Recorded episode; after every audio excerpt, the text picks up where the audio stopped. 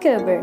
Aqui é a Larissa e esse é mais um episódio do Cubbercast. Hoje vou conversar com duas mulheres artistas perfeitas com zero defeitos. A Gabi Farias, direto do Amazonas, que é cantora, produtora, professora, e a Teresa Gontijo, que é mineira, mãe, atriz e na maior parte do seu tempo é palhaça. O papo rendeu, falamos sobre arte, sobre mulheres na arte, direito dos artistas, falamos também sobre criatividade, inspiração. Olha, senta aqui com a gente e vem ouvir nossa conversa. Quero saber um pouquinho da história de cada uma. É, vamos começar com a Teresa? Pode ser.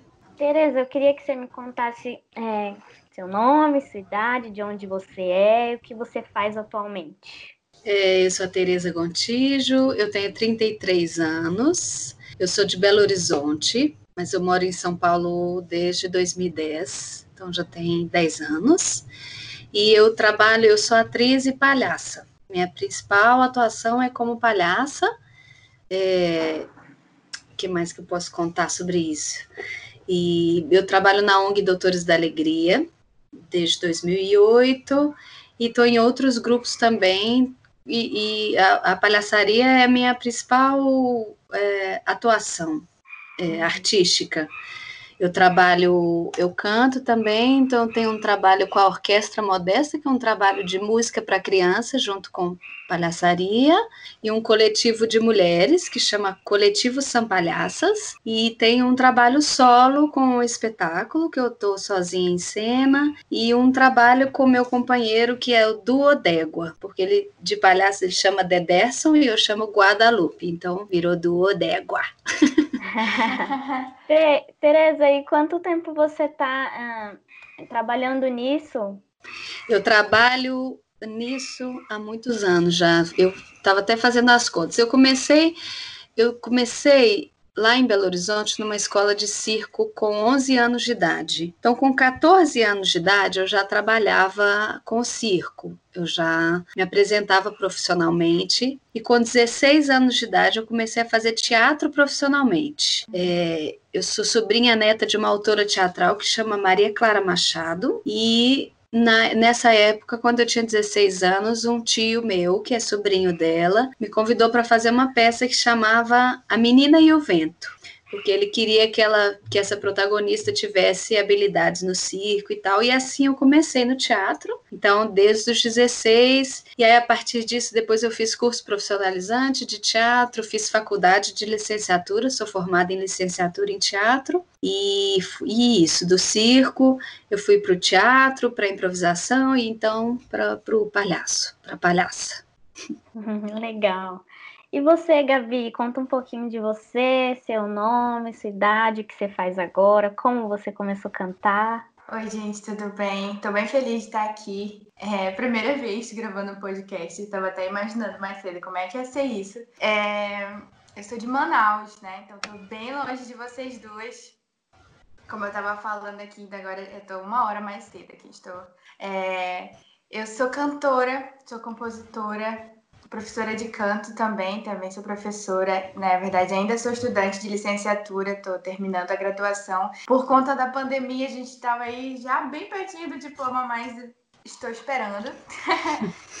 é, eu tenho meu trabalho, meu trabalho solo, lancei ano passado, meu primeiro trabalho assim independente, porque há cinco anos assim que eu come, quando eu comecei a trabalhar profissionalmente com música, é, eu participei de orquestras, fiz gravação de CD com grupos aqui de Manaus, mas só ano passado mesmo que eu criei coragem para lançar as minhas composições, que é Vazante, né, meu EP, que é a primeira parte do trabalho que eu estou desenvolvendo.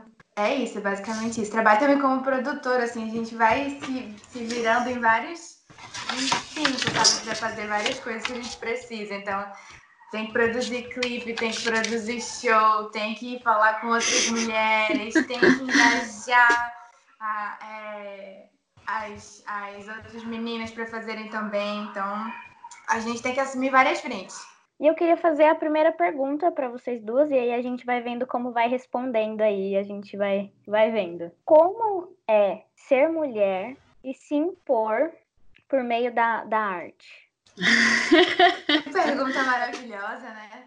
Uma pergunta bem complexa. No, eu posso falar um pouquinho. Eu também, minha primeira vez participando de um podcast, muito chique. Estou me sentindo chique. Eu falando um pouquinho dessa perspectiva do, do cômico, né? Porque, como palhaça, isso até foi uma discussão recente que a gente teve semana passada é, nessa ONG Doutores da Alegria, no grupo de artistas, e também é uma discussão que a gente conversa muito nesse coletivo São Palhaças, porque o que acontece? No meio, do, no meio da comicidade, e eu acho que isso se aplica a muitas outras áreas também. E no circo também, a mulher ela não era a mulher não era aceita no meio cômico é recente que, que existam palhaças mulheres. Isso, as mulheres palhaças começaram a ganhar força mesmo, assim, vamos dizer, uma voz de representatividade a partir dos anos 80. Então é uma coisa bem. Antes disso, sim, existiam mulheres é, no circo tradicional também, como palhaças, mas muitas vezes vestidas de homem. Elas tinham que fazer um, um personagem masculino. Porque eu acho que no circo, isso é muito latente, acredito que em outras áreas também. A figura da mulher está sempre muito ligada à figura da beleza, do encantamento. Então, no circo, principalmente, são, são as artistas que fazem o trapézio, as acrobacias aéreas, elas estão nesse lugar assim, aéreo mesmo. Então, tem uma associação com um ser bonito ou um ser divino, vamos dizer assim, um anjo, ou, ou dessa forma, né? Bonitas, eu acho que isso traduz um pouco assim de um pensamento é, do patriarcado da mulher sempre corresponder a esse padrão daquela que deve ser cortejada, né, que deve ser desejada. E, e, e o cômico, ele está muito, ele tá muito próximo do grotesco, sabe, de falar coisas que, que são mais do baixo ventre, assuntos, é, palavras de baixo calão, ou assuntos ligados a essa parte mais baixa mesmo, mais inferior uhum. tanto do corpo quanto da razão, assim. E a mulher não era muito aceita, não era aceita nesse lugar. E aí a gente começou a ganhar esse espaço na comicidade mais uma das coisas que a gente vai percebendo é que a gente vai reproduzindo piadas ou, ou temas engraçados onde a mulher normalmente é ridicularizada. Então, esse tema da loura burra, por exemplo, ou da mulher é, vamos, uns termos que a gente não usa mais, né? Mas para deixar bem claro, da mulher gostosa, que, que só tem corpo e não tem pensamento. Então parece que a gente. E outra coisa também, acho que no meio da música, a Gabi vai poder falar melhor, mas normalmente o, tem mais homens musicistas, assim, ou pelo menos os uhum. homens são mais incentivados a tocar instrumentos, tocar violão que tem uma coisa também ligada a isso, de cortejar a mulher, então de tocar e de encantá-la e tudo mais. Então, para mim, parece que a gente ainda está no lugar de provar a nossa capacidade, sabe? E isso é uma das coisas que a gente estava conversando semana passada, que é assim, tudo que a gente faz é carregado de uma certa explicação, seja porque a gente quer a gente vou dar um exemplo. A gente estava discutindo sobre fazer um vídeo de uma música que o tema é uma sereia. E a gente estava discutindo se as palhaças iam aparecer todas como sereias. Então tem duas coisas da discussão. Era assim: ai, será que a gente vai reforçar de novo esse estereótipo da mulher sereia, da mulher bela? E outro, sim, se a gente quiser reforçar esse estereótipo da mulher bela, se a gente quiser ser sereia, a gente tem todo o direito de ser sereia.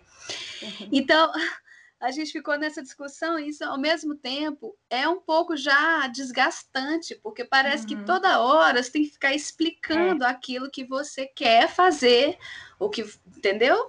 Coisa que os homens, principalmente os homens brancos, né, não não se veem nesse lugar. Tudo para eles parece ser autorizado. Uhum. Exatamente. Parece que a gente tem que ficar provando a nossa capacidade de entregar alguma coisa tão boa quanto a que eles entregam. É, trazendo para o meu contexto também, isso é muito real. Assim, é, uhum. quando a gente escolhe esse caminho artístico, a gente se depara com muita pouca referência, sabe? É, pelo menos, a, vou trazer para o meu contexto também.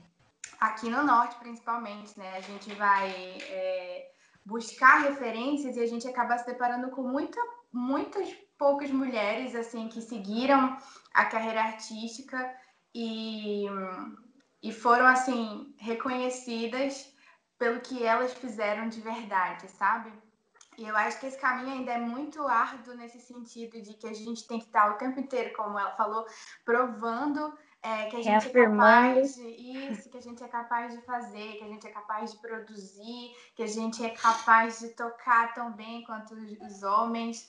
É, e é muito difícil, então eu acho que a gente é, resiste muito pela persistência e pela vontade que a gente tem de mostrar o quanto o nosso trabalho é bom, sabe? É, uhum.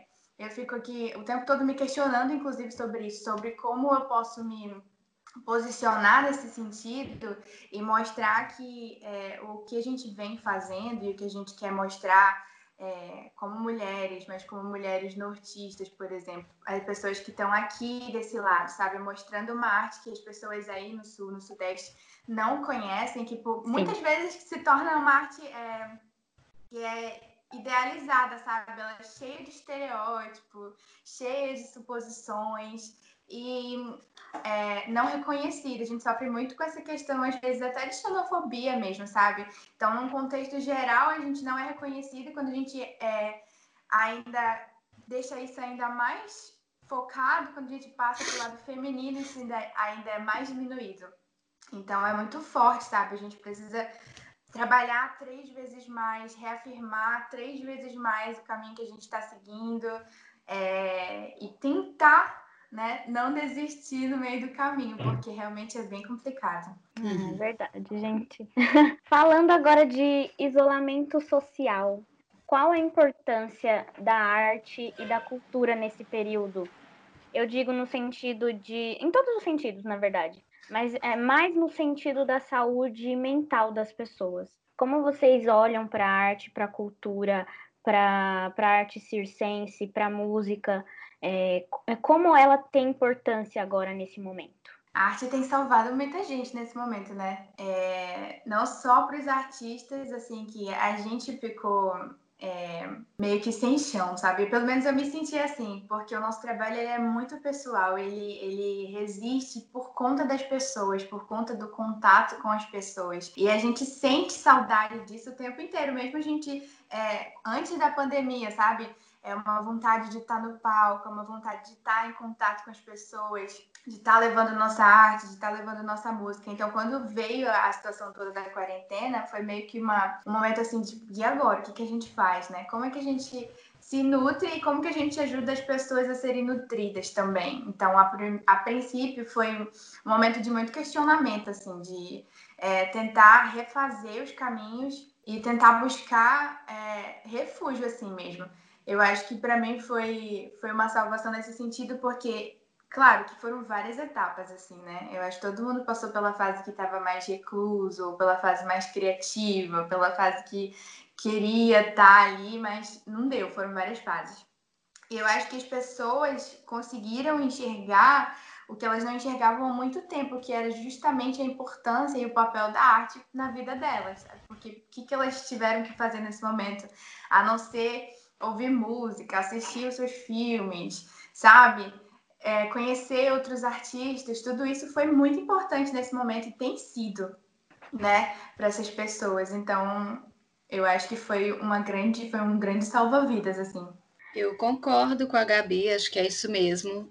É, imagina as pessoas em casa, né? Quem tá podendo ficar em casa, porque muitas pessoas não conseguem, né? Mas imagina você em casa num período de isolamento social. Se você não lesse um livro, se você não ouvisse uma música do seu artista preferido, se você não visse uma coisa na TV, enfim. E hoje nas redes sociais a gente notou assim um crescimento muito grande dos vídeos nas redes. Então, por exemplo, a comicidade, né, os memes, é, ou as sketches, tem várias, a gente recebe várias, várias cenas pelo WhatsApp de, de coisas engraçadas, cenas de filme. Isso são coisas que, que alimentam a nossa subjetividade, né, a nossa alma, assim. E é interessante porque ao mesmo tempo que a vida seria muito enrijecida sem isso, né? Eu acho que é inegável, mas também a gente parece precisar provar o valor da arte o tempo todo. Saiu recentemente uma matéria que é, foi feita uma pesquisa das profissões mais irrelevantes nesse momento de pandemia e o artista aparece no topo da lista. Acho que mais ou menos 70% das pessoas acreditam que o artista, nesse momento, é dispensável, que a arte é dispensável. Talvez elas não percebam o quanto que a arte está já na nossa vida, sabe? Quando uhum. você aprecia um jardim, quando você é, lê uma poesia, alguma coisa que te toca, isso significa que você tem uma sensibilidade que, que se ativa por outra sensibilidade que é trazida pela arte. Às vezes é só uma imagem que você recebe no WhatsApp. Quantos museus fizeram visitas virtuais é, que você recebeu o link nos grupos, que você podia é, de, se deixar levar um tempo ali para sair mesmo dessa nessa realidade, gente. É duro para todo mundo acordar e dormir e acordar na mesma no mesmo lugar, com a mesma rotina, privada da do convívio social. Então, essas coisas permitem que você acesse outros lugares, que você abra sua cabeça, se deixe levar para outros universos mesmo, né? Interessante como que, como que não existe um apoio do nosso governo para essa atividade, né? Um que não tem é, não tem políticas criadas assim com rapidez e eficiência para dar suporte aos artistas. Isso também não existia tanto com tanta. É, em outros países, os artistas estão mais bem amparados pelas leis públicas, né? No Brasil, bem menos. Existe um negacionismo muito ah, grande, né? Sobre Isso. O, que, o que é o nosso trabalho. Na verdade, Isso. as pessoas não consideram sendo um trabalho. E aí é virar um ciclo muito grande de é, tipo, do mais alto escalão até as pessoas assim com menos instrução, de não entenderem a importância e uhum. que de fato é um trabalho para a gente, assim como o de um médico, assim como de um Exato. professor. Então aí a gente logo não, não somos valorizados, logo não merecemos tanta atenção quanto outras pessoas.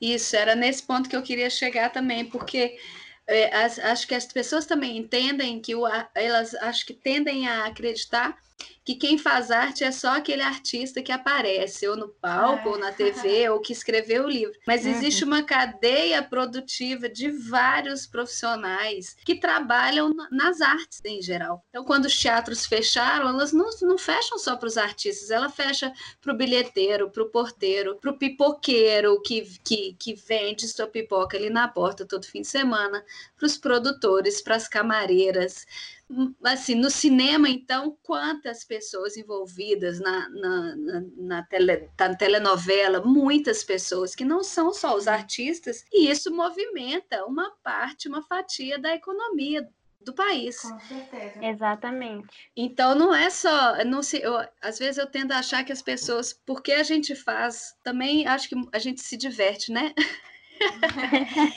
de alguma forma, é, acho que a gente transmite esse prazer de fazer aquilo que a gente gosta Sim. e experimenta uma certa liberdade em se expressar. Acho que as pessoas tendem a achar que a gente não leva a vida a sério, que a gente não, não tem isso como uma profissão, e é nossa, e como é árdua essa profissão. É muito difícil. E para mim isso está muito atrelado a como a gente não consegue levar é, o nosso fazer artístico, assim, e falando como professores, né, para dentro das escolas, assim. Eu vejo muito aqui, aqui na minha, na nossa, né, no nosso país, mas aqui na nossa região, é, a necessidade e a falta que isso faz para as crianças para as famílias, sabe? E isso reflete em como as pessoas estão enxergando toda essa situação hoje mesmo. Uhum. Isso faz muita diferença em quem elas vão votar agora no final do ano, sabe? É, como é, a pesquisa falou que a, o nosso trabalho é irrelevante, mas na verdade é ele que dá o suporte para que, além de das, das, crianças se tornarem mais sensíveis, elas se tornem mais críticas também, elas têm um olhar mais aberto para todos os cenários. E é isso que a gente também é, propõe nos nossos trabalhos, sabe? Seja através do cômico, seja através do teatro, seja através da música, a gente está para despertar é, todos os sentidos, sabe? Não só o do prazer, o do entretenimento. Exatamente. É, o primeiro episódio do Covercast foi com duas artistas incríveis também. E elas não conseguiram o auxílio é, uhum. que o uhum. governo estava dando, né? Elas são cantoras, mas elas não conseguiram ter esse benefício. O que, que elas estão fazendo? Elas estão fazendo serenata virtual. Hum. Então elas elas estão trabalhando dessa maneira, estão sobrevivendo dessa maneira, é o jeito que elas conseguem pagar o aluguel, comprar comida e sobreviver, sabe? Vivendo do que elas amam fazer. Então eu acho que realmente o governo ele falta ter ter sim essas políticas para poder proteger o artista, o artista independente, não só o, o artista top que está lá em cima, que né, que é rico, uhum. mas também um artista que é, batalha todo dia para continuar vivendo daquilo que ele ama, porque é uma profissão como qualquer outra. E eu, eu acho engraçado também, porque quando eu falo que eu sou jornalista, as pessoas elas ficam perguntando, mas quando você vai aparecer na televisão? Quando você vai para vai aparecer no Jornal Nacional? Quando você vai ser repórter? E, e, gente, uma profissão ela tem muitas camadas, né? Na arte também é assim. Eu tô falando. Eu, por, por que, que eu quis trazer duas artistas é, de diferentes nichos dentro da arte? Para mostrar que a arte tem várias camadas.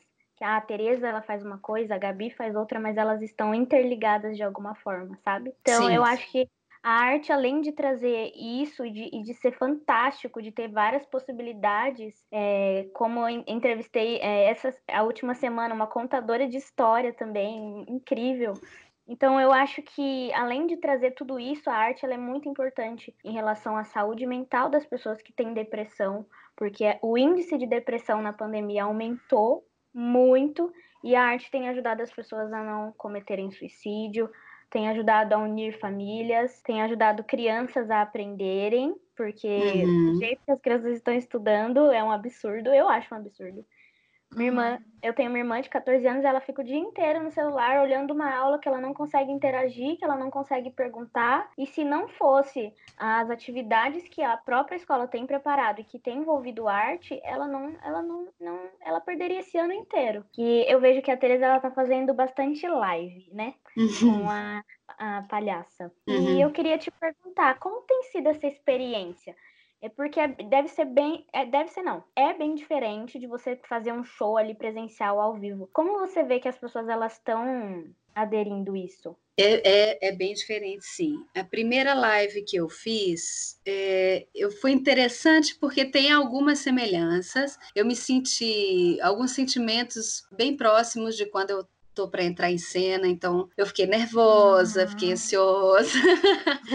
eu me preparei para a live, ensaiei, é, preparei o espaço da casa, né? Isso como se eu estivesse preparando o local da cena mesmo. Mas é muito diferente no sentido de que você não sai de casa, você não sai de casa. É, essas últimas que eu tenho feito, tenho observado muito isso, assim.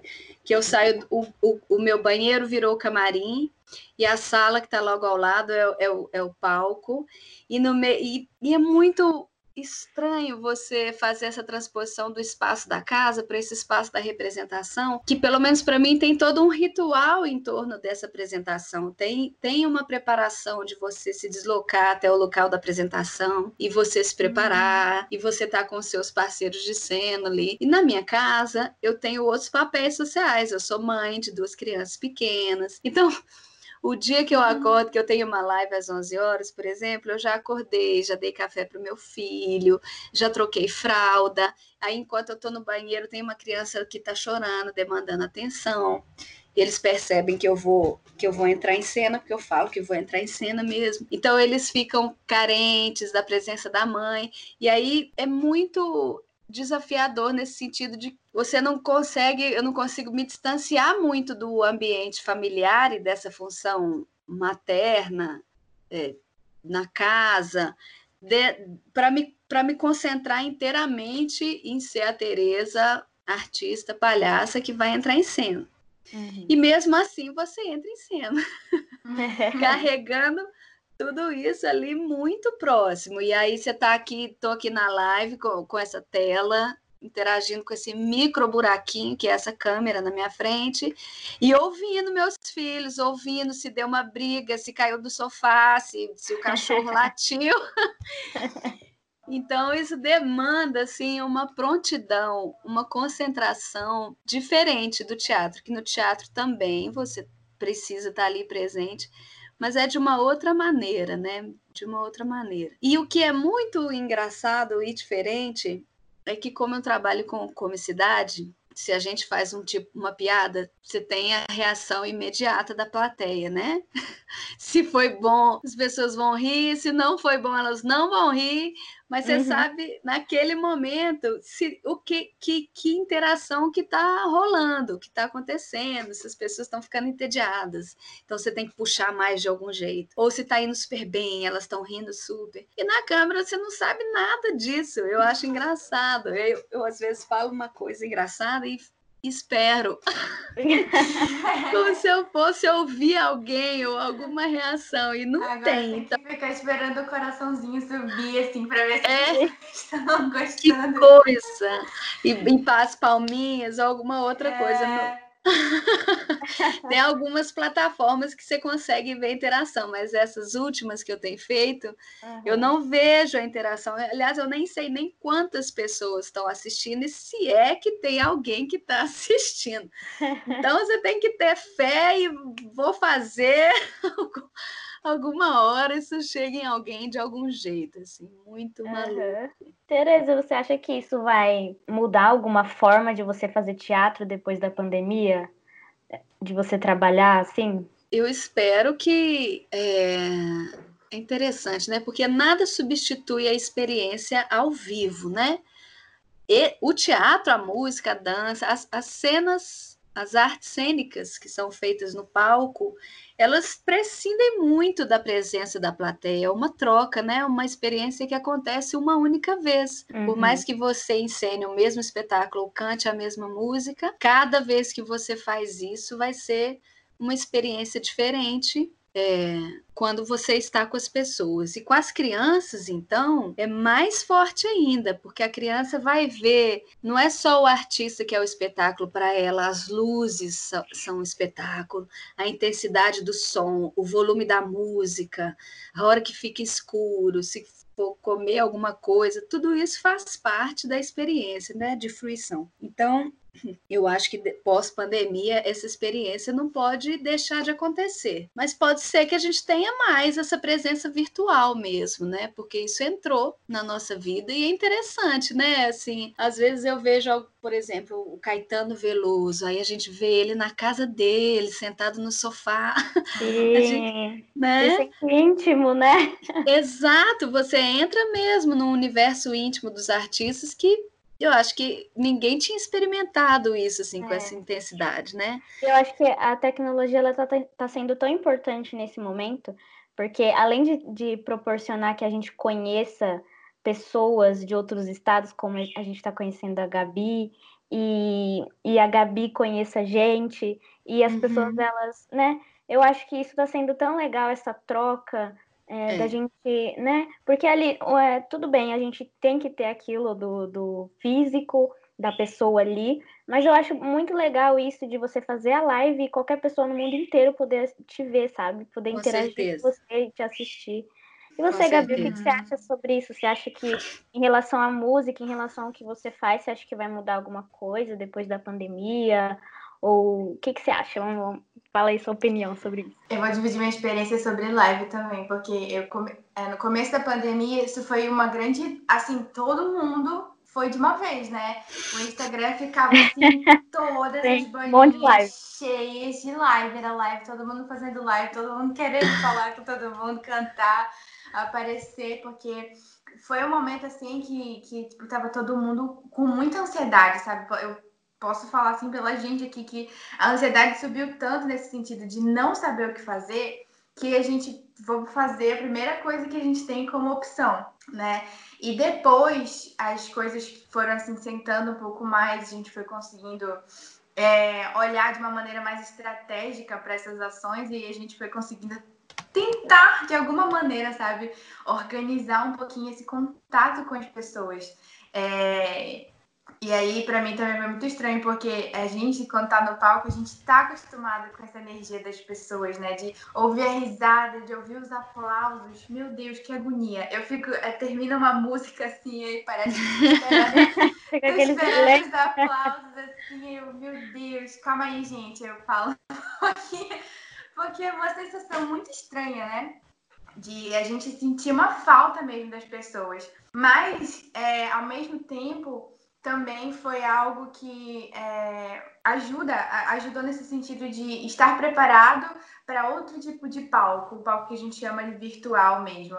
Entender como é que essa dinâmica funciona e como que a gente pode é, fazer com que as pessoas queiram estar participando dessa plateia uhum. virtual e no futuro elas queiram estar nessa, na plateia física, sabe? Eu acho que é. a, essa democratização de acesso, de estar mais íntimo, de estar mais perto do artista, é uma grande oportunidade de fazer com que as pessoas olhem mais pra gente, assim, sabe, pro nosso trabalho, porque elas não tiveram meio que opção, né? Ou olha ou não, ou não faz outra coisa. E aí isso é, de uma certa maneira, uma grande divulgação. É uma maneira da gente se promover, sim. É, antes, da, antes da quarentena, inclusive, eu já trabalhava muito com isso. A minha pesquisa era sobre as redes sociais, como é que elas influenciavam na carreira dos artistas. E aí, quando entrou na quarentena, assim, isso foi um choque tão grande, porque mudou totalmente a perspectiva, sabe? É, a necessidade que as pessoas é, tiveram de se sentir próximas das outras aumentou num, num grau tão grande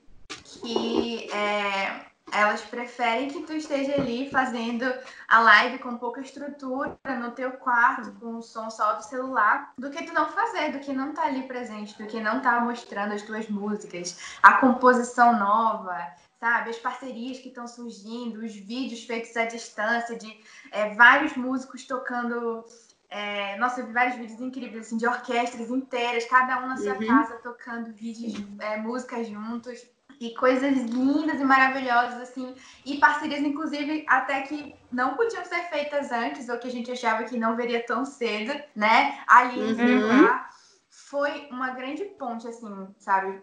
É como tu falou, eu conheci muitas pessoas incríveis na quarentena é, e pessoas que eu já conhecia, mas que eu tive a oportunidade de me aproximar também, é, artisticamente mesmo. Eu, eu participei de um, de um EP agora, de um, de um rapper aqui da cidade também, né? Eu já admirava muito o trabalho dele, a gente trocava ideia pelas redes sociais e tal, também se encontrava nos shows aqui. Só que foi na quarentena que ele entrou em contato comigo para ver se eu conseguia participar de uma faixa dele. E ele está aí em São Paulo. E aí, que, que, que eu demais. fiz? Como é, como é que eu faço para gravar? Porque eu não podia ir para estúdio, tava tudo fechado. aí abri o armário, gravei com o microfone do, do iPhone mesmo, tentei fazer todo um esquema.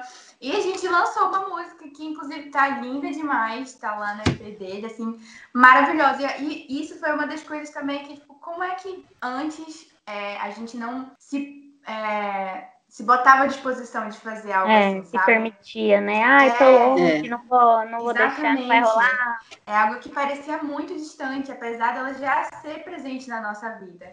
Então, eu acho que é, a gente sofre muito com a falta do público, sofre muito com a falta da interação, mas se for olhar para o lado positivo de tudo isso e para o futuro, sabe, do nosso trabalho, eu vejo que a gente pode se aproveitar desse momento nesse sentido de continuar trazendo as pessoas mais para perto, sabe? Uhum. Continuar criando pontes mesmo, criando laços, porque agora, agora a, a classe artística tá por si só. Eu vejo muito dessa maneira, assim, o é. governo não apoia a gente, a gente mal tem um, um, um, secretário de cultura, né? Porque ministério a gente perdeu também.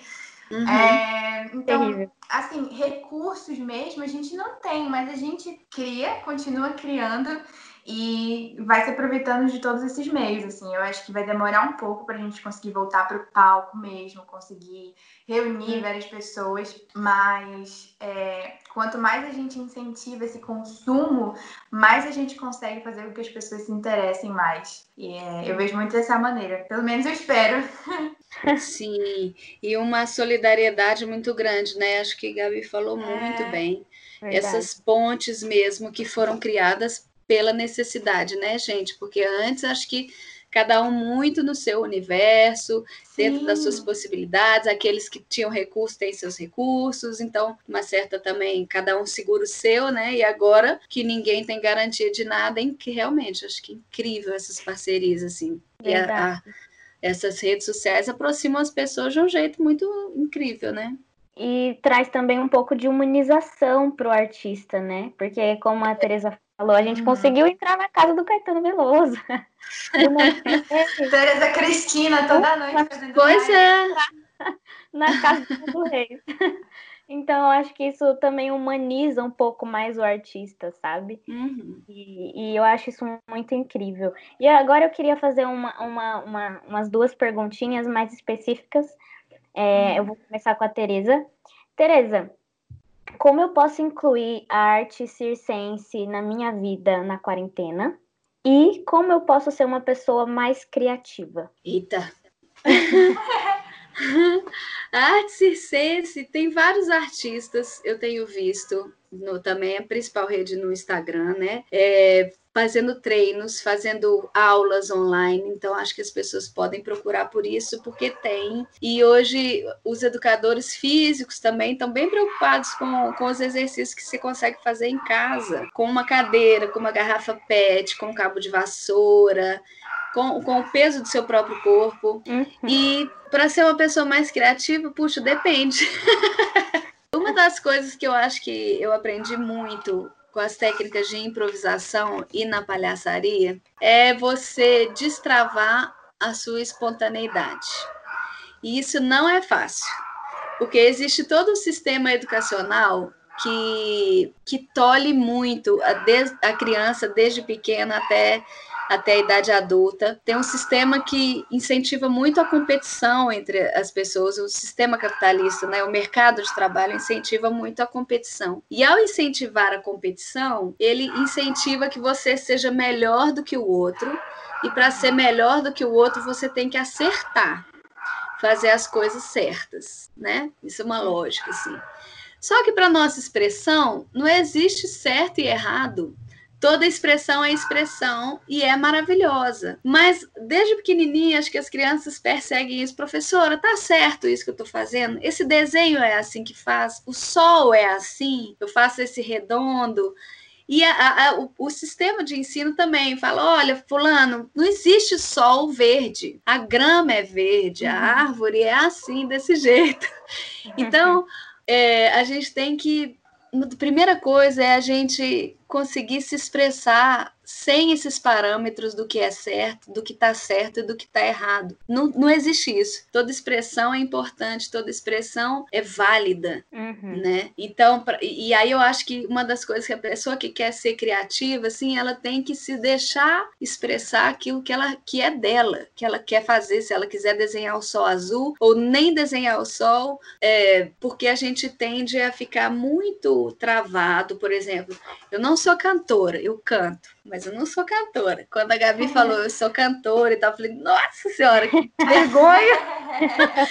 Por que, que, eu fui falar que eu trabalho com música? Enfim, trabalho. Mas se eu for me, me comparar com ela, aí eu já vou ficar, hum, então não vou cantar nada. Nossa, Sim. ai que vergonha, ai, eu não sei fazer isso. Para com isso, você sabe você tem o seu jeito, isso eu falo muito com os meus filhos também. Não é que ela tá fazendo errado, ela tá fazendo do jeito dela, com as possibilidades dela. Uhum. Então, de você tentar, assim, ao máximo, ir tirando essas, essas coisas que a gente carrega com a gente, daquele que, que fica sempre dizendo, você tá fazendo errado. Você tá fazendo... né? Exato, pronto. Isso, isso aí. e, Gabi, é, como você busca inspiração? Como você se mantém inspirada para fazer as suas composições? É muito, é muito subjetivo falar sobre inspiração, né?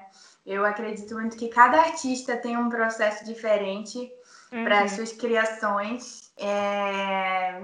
E eu acho que, assim, eu, eu tava assistindo algum story de algum artista, não lembro agora, que fizeram uma pergunta parecida para ele, inclusive, e ele falou que é, não existe muito essa da gente não aproveitar o próprio bloqueio artístico, sabe? A gente Sim. vive num uma constante, num constante estado assim de, de bloqueio às vezes.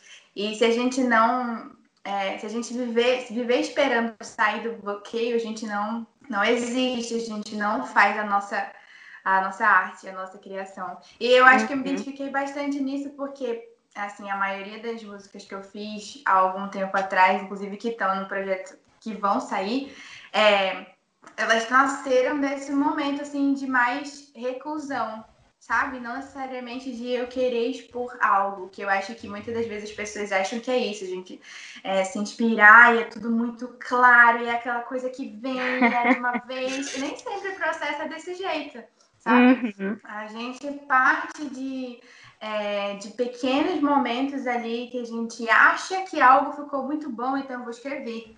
Peraí, vou escrever, vou gravar e depois eu vou olhar, vou ler, eu vou ouvir de novo. Eu não gosto daquilo de jeito nenhum. Então, são processos que vão se construindo de uma maneira diferente. Uhum. É, eu tenho algumas músicas que eu fiz assim muito rápido e que eu falei assim, tava em algum lugar no universo. E aí ela veio para mim, pronta, sabe? Às vezes acontece, ela só veio e eu fui, eu fui meio que uma ponte, só e escrevi, aí ela nasceu. Mas tem vezes que não, tem vezes que eu meio que arranco aquilo de mim, sabe?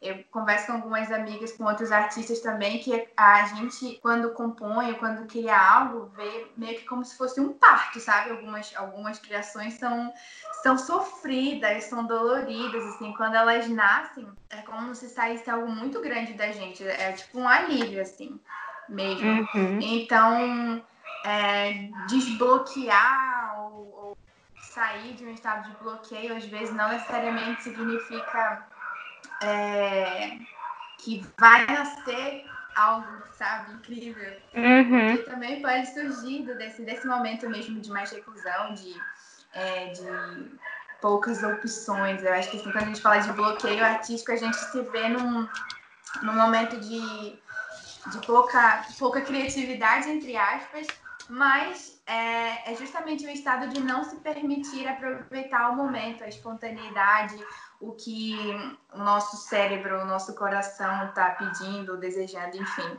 Então eu acho que para mim, é, eu sou muito de fases, assim, eu não, não me vejo como uma artista, uma compositora que segue uma linha de raciocínio só.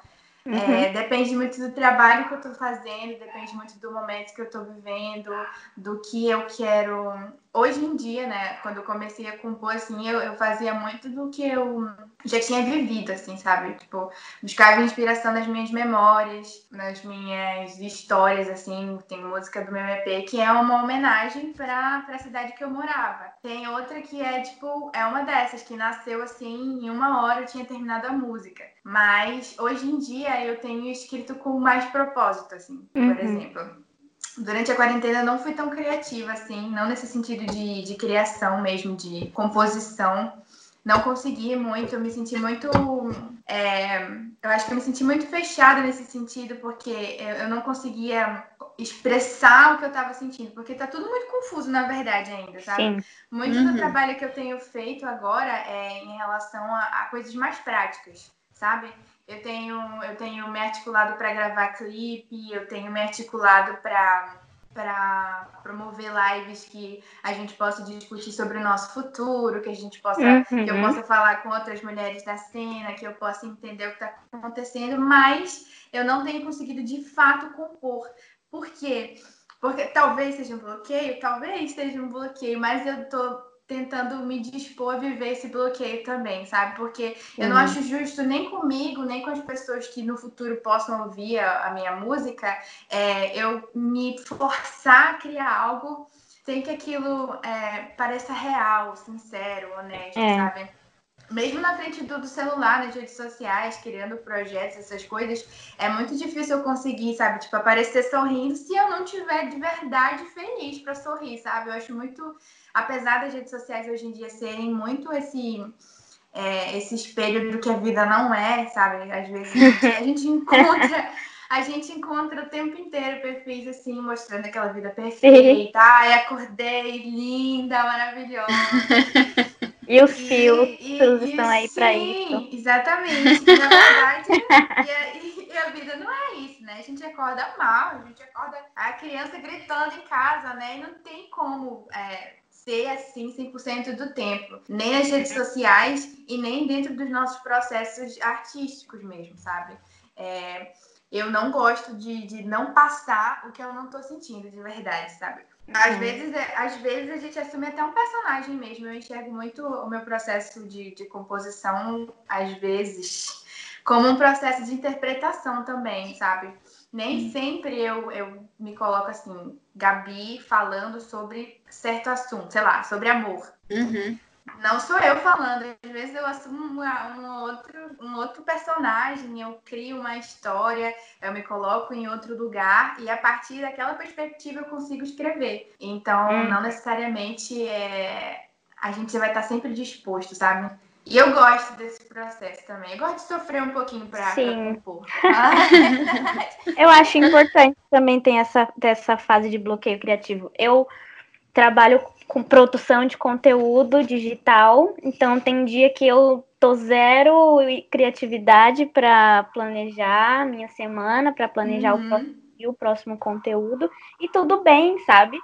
Eu aprendi isso que a Tereza, a Tereza disse, de você não ficar se comparando com, com quem está produzindo, produzindo, produzindo Sim. o tempo todo. E você claro. se uma porcaria que você não consegue produzir alguma coisa, sabe? Eu acho que a gente tem essas fases, né? Entender gente... que tudo é um processo, né? Porque acho que as pessoas uhum. acham que a gente é uma máquina de, de mostrar resultado. E, e não é, né? Para fazer, para criar uma música, compor uma música, uma cena, um conteúdo, você precisa se alimentar. Isso é o processo. Então, às vezes, você não está uhum é, mostrando esse fruto, que seria a composição de uma música, mas você está se alimentando de tantas outras coisas Isso. que daqui a um pouco pode ser que você escreva três ou quatro músicas de uma vez só. Exatamente. Isso Exatamente. é o processo criativo, né? Pode também não dar em nada, às vezes é uma coisa que você come, é uma roupa que você veste. Uhum. A inspiração vem de muitos outros lugares, né? É verdade. Exatamente. Gente, eu queria que vocês é, divulgassem a, a rede social de vocês, se vocês estão fazendo é, mais algum trabalho que vocês querem divulgar? Tá, eu tô em todas as redes sociais, é, a Gabi Farias, tá bem facinho lá. É, também estou em todas as redes de streaming possíveis e impossíveis do mundo. É, Spotify, Deezer, iTunes, YouTube, tá tudo lá. É, meu EP vazante e outros singles, outras coisas que eu tenho participado nesse momento de quarentena, que eu achei que eu não ia estar tá lançando nada e acabou que lancei algumas coisas. É, eu tô no processo de, como eu falei, de tentar trabalhar com as coisas que eu já tenho. Então, eu estou no processo de produção de clipe também, do jeito que pode, do jeito seguro que dá. É, uhum. Então, em breve, eu vou estar tá lançando alguns clipes colaborativos, independentes, com participação só de mulheres. Eu estou nessa vibe aqui, estou aqui trabalhando. E aí, e também, é, agora, como as coisas aqui estão acalmando um pouco, é, eu vou voltar para o estúdio para tentar terminar a, a parte 2 do meu projeto, que é, são mais quatro músicas que vão ser lançadas até o final do ano. Então, me acompanhem, eu vou estar, tá, eu estou sempre colocando alguma coisa que eu acho pertinente, e assim, como a gente falou, dentro da nossa, da medida do, da nossa sanidade e saúde mental tentando ajudar as pessoas a também continuarem sãs, a continuarem bem. É, então, é isso, estou aí. Você, Tereza? Eu estava até anotando aqui para não perder nada. Eu confesso que esse, a Gabi estava falando que antes de começar a pandemia ela já estudava sobre os meios virtuais e essa atuação virtual como poderia ser. E esse assunto para mim ele é completamente novo. Muito novo mesmo. Também eu, eu tenho um filho de quatro anos e uma de dois, então tem quatro anos que eu estou muito imersa nesse universo da maternidade que uhum. toma uma grande energia da, das nossas vidas, né? Uhum. então eu entrei no, no Instagram muito recentemente, mas foi interessante começar a pensar nisso agora, já que é isso que se apresentou, vamos a isso, né? uhum. né? As redes sociais, entendendo como é que é estar nesse universo. Então, eu tento, tento muito estar ativa, mas vou, volto. Eu tento não me torturar também com essa uhum. superatividade pressão. no meio. Uhum. Com Nossa, certeza. uma pressão, porque todo mundo tá lá, e pra... enfim. Mas estou. principalmente no Instagram agora. Uhum. Meu perfil pessoal é teresagontijo.1. Se é isso, tá vendo? Se não me engano, acho que é isso. Mas se procurar Tereza Gontijo, vai achar. E o Palhaça Guadalupe. São os meus dois principais perfis no Instagram e o perfil também do Duodégua, que é essa minha parceria com meu parceiro, que é Duodégua, assim mesmo, do jeito que fala. E a maior parte do meu trabalho, assim, do que eu tenho produzido na quarentena, tá na página da Orquestra Modesta, que tem esse CD para crianças, chama Canções para Pequenos Ouvidos, que tá nas plataformas. Ah, ah, ouça, por favor, Ai, suas críticas. A gente está no Spotify, no Deezer, no iTunes, nessas plataformas. E é. o meu trabalho está no Doutores da Alegria Oficial e Coletivo Sampalhaças, tudo isso no Instagram mesmo. Eu até criei um canal no YouTube do Duodégua, uhum. mas é como eu falei, esse canal ele é mais como um lugar onde eu possa desaguar essa produção que está em vários uhum. lugares, então ali concentra tudo. Um mas né? Exatamente, mais como um portfólio digital. Quem sabe vire um projeto, mas é difícil, tem que ter um engajamento uhum. um pouco mais é, é, assim, dedicado que ainda não consegui. Assim. Uhum. Então é isso, meninas. Muito obrigada pela entrevista. Eu amei o papo, foi muito legal. Eu acho muito importante trazer esse tipo de conversa nesse período, né? Uhum. É, ressaltar a importância da arte, a importância da mulher na arte. E eu queria agradecer muito. Ah, eu muito também. Obrigada, estou bem feliz. Eu também, eu adorei conhecer vocês, a Gabi, não conhecia, tô doida para ver seu EP. Eu já eu peguei um can... é uma caneta, anotei. Espero que e... goste. Sim, e Larissa, boa sorte também no empreendedorismo. Acho que a gente tem que ir mesmo, que, que os caminhos estejam todos abertos para todas nós, né, gente? E que a gente continue nessa rede forte, bonita, Amém, se fortalecendo. Sim. É isso aí. Exatamente. Obrigada. Então é isso. um beijo para vocês e beijo. Outra. E conversando por aí na vida. Nas plataformas digitais. Isso. Tchau, obrigada. gente. Muito obrigada. Tchau. Tchau. Tchau. Muito obrigada a você que nos ouviu até aqui. Hoje, você aprendeu que é importante valorizar o artista independente e, sobretudo, as mulheres. Nosso bate-papo não acaba agora. Nos siga no Instagram, Cubpress, e participe da nossa comunidade de Cubbers. Até a próxima!